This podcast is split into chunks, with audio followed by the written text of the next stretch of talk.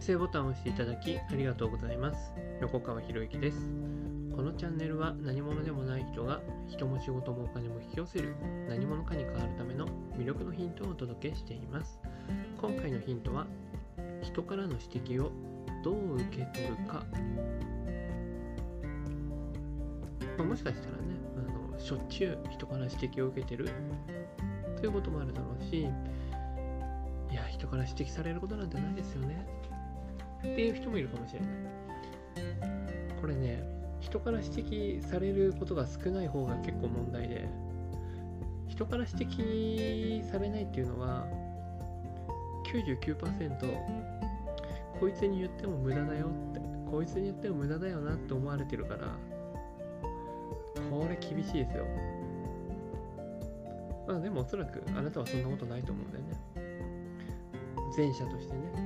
まあ、しょっちゅう指摘をされているんじゃないかなっていうことを前提に今回お話をしていきます。まあ、もちろんね、まあ、誰からの指摘なのかによってね、その指摘の受け取り方は変わりますよ。変わりますけど、まあ、指摘っていうのは一体何なのかっていう、まあ、そういう話をしたいなと思います。で、なんかね、女性に対しては、女性に対しては男性からも、男性も女性もね、女性に対して指摘するときは、指摘する側は、これが、ね、勝手な思い込みがあるらしくてね、まあ、これ何かの研究結果で出てたんですけどね、その何かっていうのが思い出せないんで、何かって言ってるんですけど、指摘する側は勝手な思い込みで、女性は指摘を冷静に受け止められないとかね、女性は論理的に指摘を受け捉えられないっていうのがあるそうなんですよ。まあ、僕はね、当然女性じゃないからさっぱりわからないですけどね。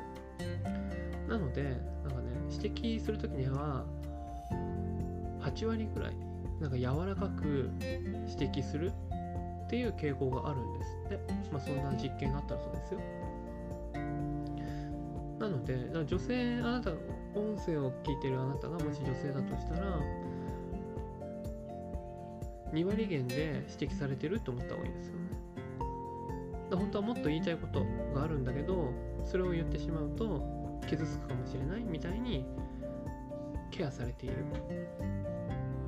そうですよ。なのでもう一歩踏み込んで聞いた方がいいかもしれないですよね。まあその点ね僕は指摘する側となったら全然遠慮なしにするんですけどね、うん、だって自分が好かれようが嫌われようがどうでもいいんですよそんなことはね。指摘することによって自分が嫌われるんだったらそれはそれで本望なんですよね。なんでか。だって相手の成長の方が大事だから自分が嫌われることなんかよりね。好かれることや嫌われることはどうでもいい。相手の成長の方が大事。もちろんそれですよ。あのちゃんとした関係性ができてからですけどね。かいきなり初対面で厳しいこととかね、言ってもしょうがないですよね。あとは、まあ、好き、好んで添削を望む人とかには、思ったことそのまま言いますよ。で、話戻して、人からの指摘っていうのは、これって自分が気づいていなかった部分のことが多いわけですよね。だから人から指摘されるっていうことは自分が気づかなかった部分を知ることができる。新たな自己認知を起こすということにつながるわけですよ。でも、気づいてなかった部分ばかりの指摘じゃないですよね。自分でも分かってることを指摘されるなんてことも頻繁にあるわけですよね。そんな時って、なんかムカーッとしますよね。いや、分かってるからなんで言われなきゃいけないの？みたいなね。でそこなんですよね。そういう時の態度っていうのがすごくポイントでね。でもちろんねその指摘する人の能力にもよるんですけどムカッときた時にそれをすぐクリアにしてありがとうございますって言えるかどうか。これを斎藤ひとりさんとか指導され力って。指導され力。指導する力と指導力って指導する力と指導される力って両方あってね。まあもちろん新入社員とか立場が下の場合は指導するなんてことはほとんどないわけ。指導される側の方が多いですよね。でその指導される回数が多ければ多いほどやっぱり成長スピードって速いんですよ。じゃあ指導されるように、ね、なるためにはどうしたらいいかっていうとその指導された時の態度ですよね反応ですよねそこがポイントになる。指導され力指導ね。指摘していただいてありがとうございます。って言えるかと。あ本当にまだ自分できてなくて申し訳ございません。って言えるかどうか、ね、ここね難しいですよね。難しい。僕も難しい。本当難しい。なんかね指摘された時にそう指導され力、ね、指導される力大事だから、ね、きちんと笑顔でありがとうございますって言わなきゃいけない。分かってる分かってる。分かってるんだけどもう一方でなんで言われなきゃいけないんだよっていうこのね心の葛藤っていうのが瞬間に出てるんですよ。いやどっちがいいのかって言ったら当然理論的に言えばその指導され力、ね、ありがとうございますっていう方が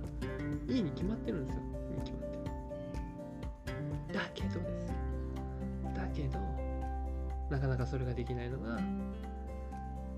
まあ僕の弱さだなと思うし。だそういうところで、それを気づいたら、すぐね、書くんですよ。書く。何を書くのかっていうと、その葛藤を書くんですよね。まあ、書いたら捨てていいんですけど。書いたら捨てるんですけどね。白紙とかに葛藤を書くんですよ。書いて、で、それで気持ちを整理するんですよね。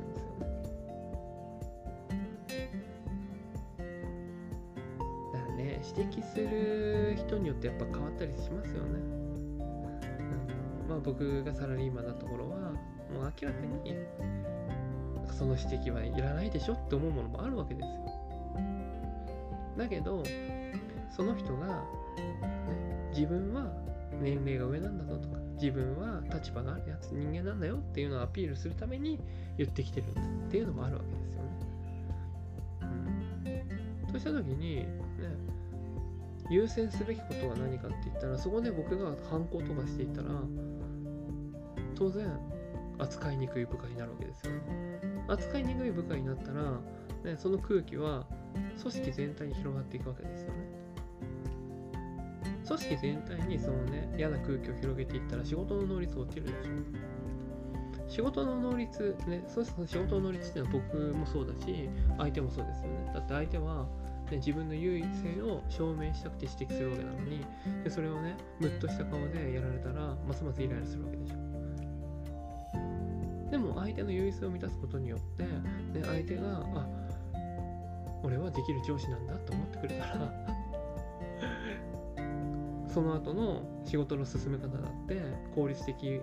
早く行ったりとかするじゃないですか。これ承認お願いしたいんですけどって言った時にすぐ通ったりとか。でもそれが関係性が悪かったら承認お願いしたいんですけどっていう場合にその承認を取るための準備とかしなきゃいけないでしょ。めちゃめちゃ能率が悪くなる。で仕事の能率が悪くなってそんなね承認すぐやればいいものをなんかねこう優位性を相手の優位性を満たしてないから相手の優位相手はさらにそのね承認を取るという段階で自分の優位性を見せつけようとしてくるわけじゃないですか。ね、でそんなところに時間使ってるのもったいないからでそういうところも、ね、考えた上でありがとうございますって言えるかどうかなんですよね。うん、まあね可愛くない部下ですねこんなことを言っちゃうんですからね。だから僕は組織ではね向いてないですよね。組織で働くとかできないですよね。一人でっていうかねやっぱりなんか自分の責任でっていう自分がやったことは自分の責任で返ってくるっていうね。まそっちの方が向いてるなってすごく話してて今思いますでねそういう人に対して、ね、そのありがとうございますとかね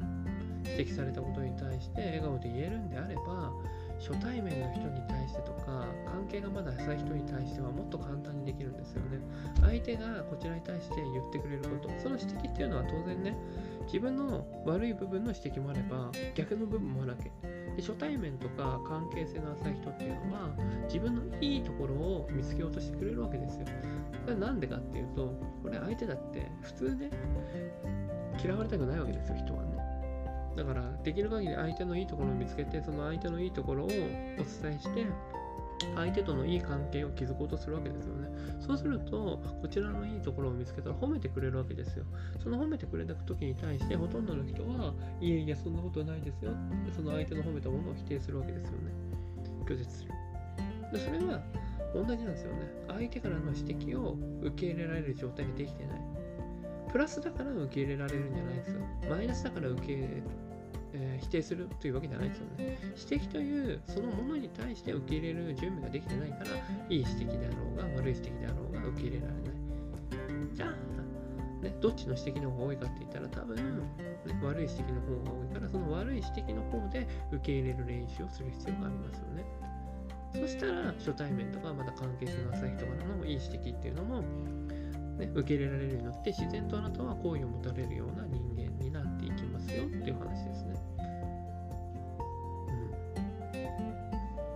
うん。じゃあお前できてんのかって言われた時にね。できてたらこんな話するわけないでしょって。よく言われるんですよ。できてないのになんで話すんですかとか言うんですけどね。いやいや、僕はね魅力のヒントをお話ししてるのは一緒にやっていきましょうってことですからね。僕がいろんな人、魅力的ないろんな人を見てきて、でその共通点を吸い上げて、こういう魅力的な人はこういうことができますよねっていうテーマでずっとお話ししてるわけだから。じゃあお前できてんのかって言われたら、できてませんって。ていうか、できてるんですかって言われた時に、できてますって言っちゃったら、成長そこで止まるじゃないですか。